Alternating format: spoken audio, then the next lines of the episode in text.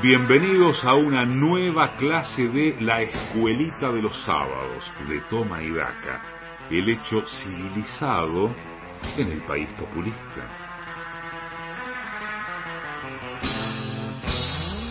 Este es un mensaje para Julián Ellensweig. Julián, bueno, me dijeron que te felicite por que volviste a la radio, pero me parece que preferirías estar en tu casa con tus plantas, con, con todos los perros y toda tu gente.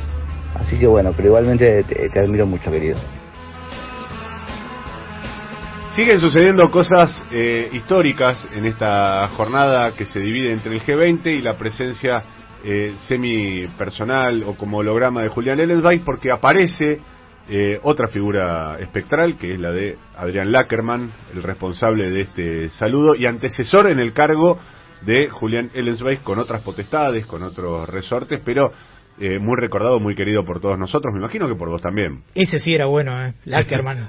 que vuelva Lackerman. Uh, tienen que escuchar el podcast de Lackerman. Comedia y ahora Un Mundo Maravilloso. Sí, todo, todo hay que escuchar, en loop.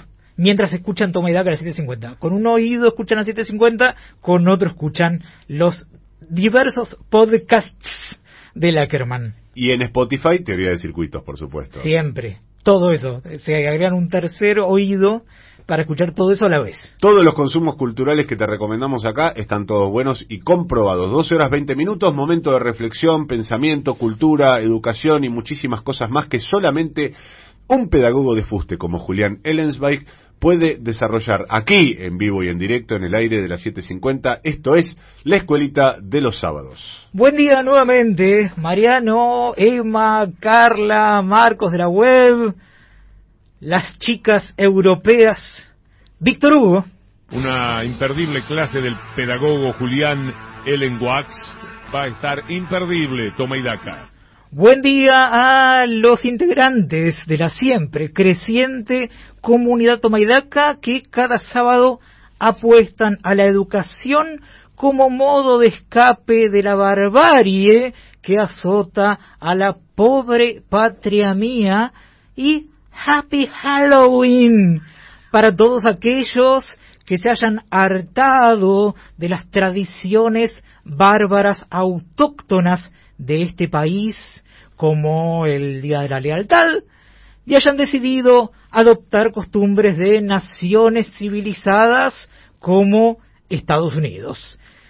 Mi deseo es que hoy a la medianoche haya millones de niños recorriendo las calles de Argentina disfrazados de monstruos y repitan trick or treat, dulce o truco, dulce o travesura, o truco o trato, para recibir golosinas después de tocar el timbre en casas decoradas con calabazas iluminadas con velas y caracterizadas como personajes terroríficos.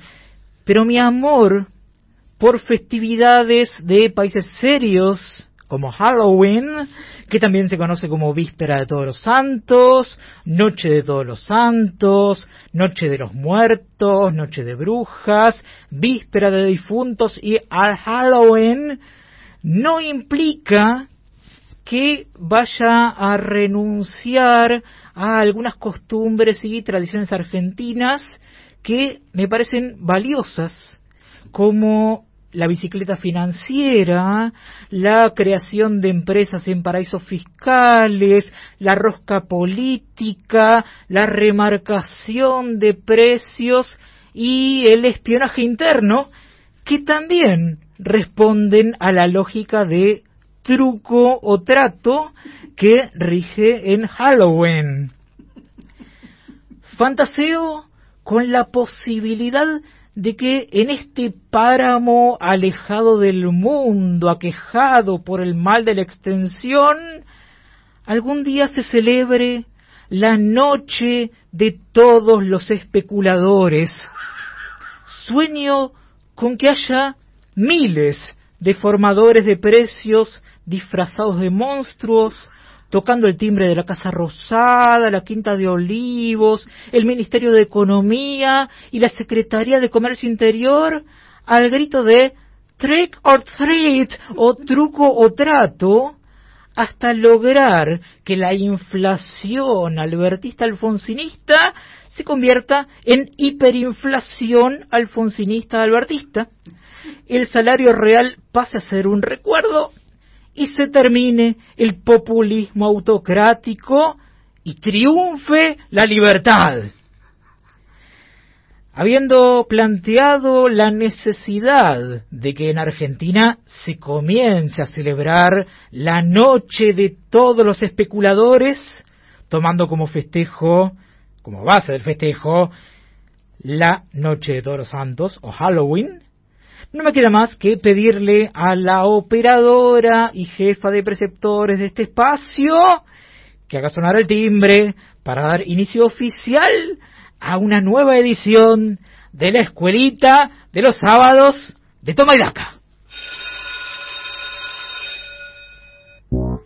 Hola chiques de les burbujes, ¿cómo están? Contentos con la llegada del calor agobiante. Nada mejor que pasar horas y horas sentados en aulas escuchando cosas que no les importan mientras sudan y respiran dentro del barbijo, ¿no? Y aún no llegó el verano y ahora no van a poder consolarse comprando alimentos con dibujos atractivos en el packaging por culpa de la ley de etiquetado frontal.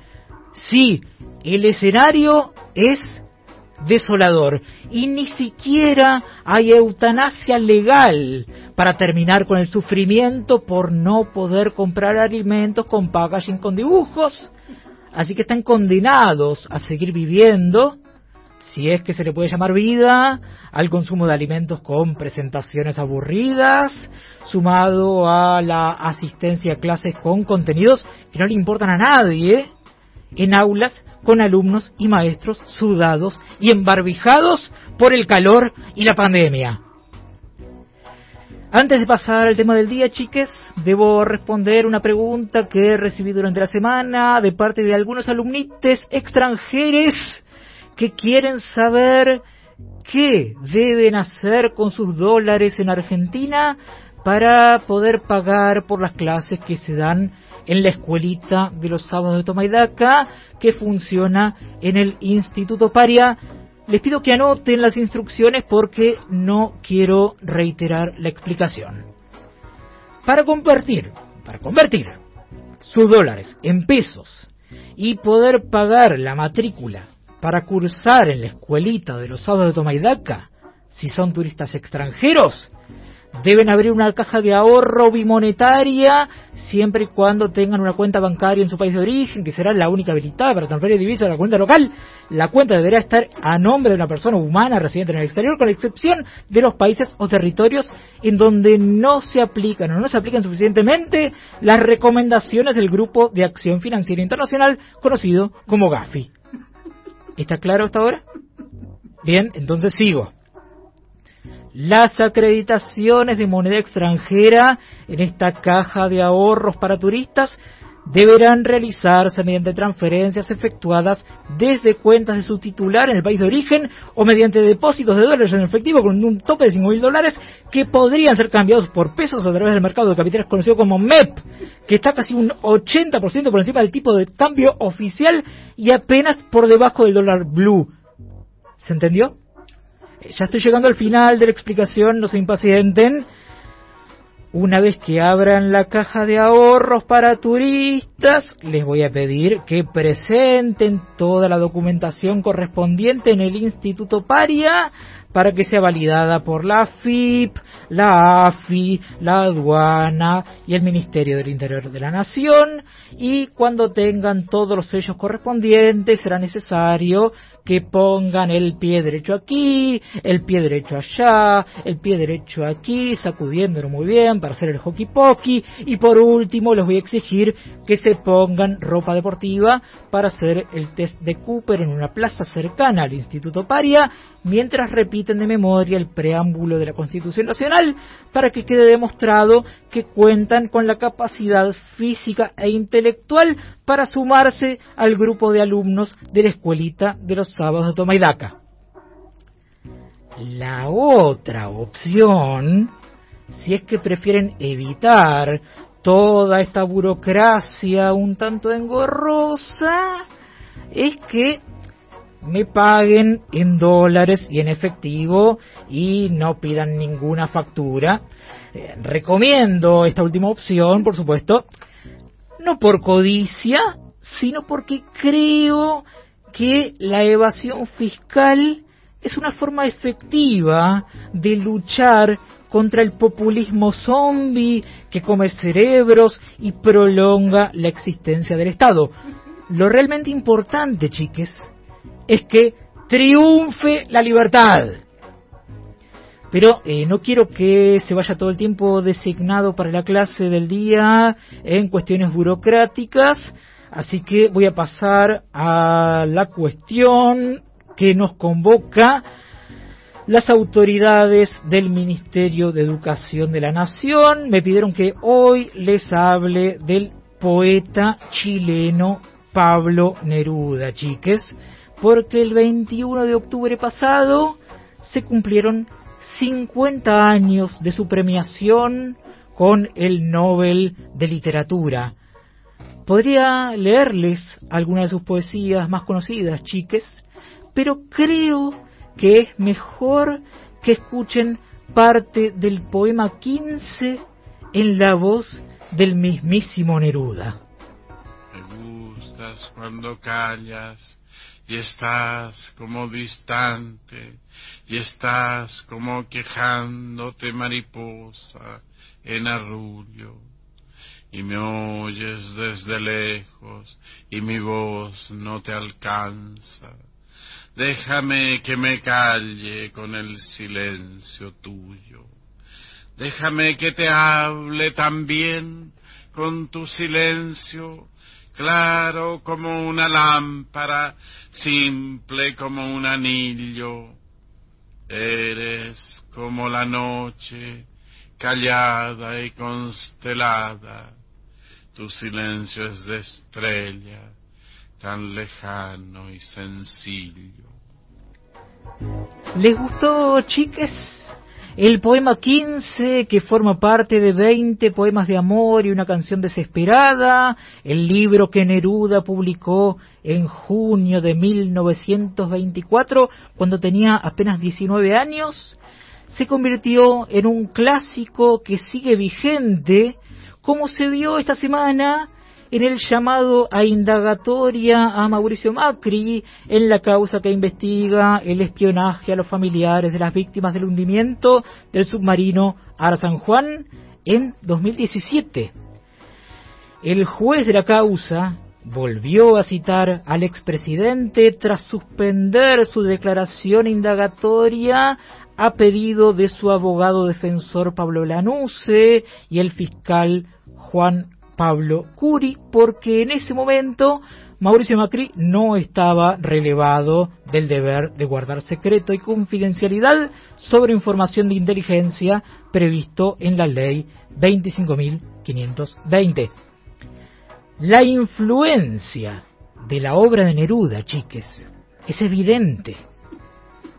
Al abogado defensor y al fiscal les gusta cuando Macri calla información de inteligencia porque está como ausente en el juzgado federal de Dolores.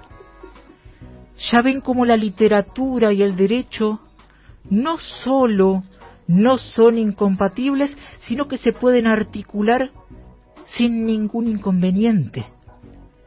Ahora sí, chiques, debo despedirme recordándoles que vamos a reencontrarnos la semana que viene en la escuelita de los sábados de Toma y Daca, porque la pandemia de coronavirus no va a terminar nunca, nunca, nunca. Como nunca, nunca, nunca se debe renunciar al derecho adquirido al home office y nunca, nunca, nunca hay que dejar de apreciar la belleza de la expresión golpe blando que tiene un lirismo digno de Pablo Neruda. siguiendo la idea planteada por la candidata Victoria Tolosa Paz de que con el peronismo se copula, chiques, se puede afirmar que es preferible un gobierno fuerte y juguetón antes que un golpe blando. Y antes de terminar, debo insistir con mi campaña para que se cumpla mi objetivo como lo vista para este año, que es el de lograr que se legalice la eutanasia en Argentina. ¡Eutanasia o muerte, chicas! Hasta la extensión infinita de la nación mapuche que viene.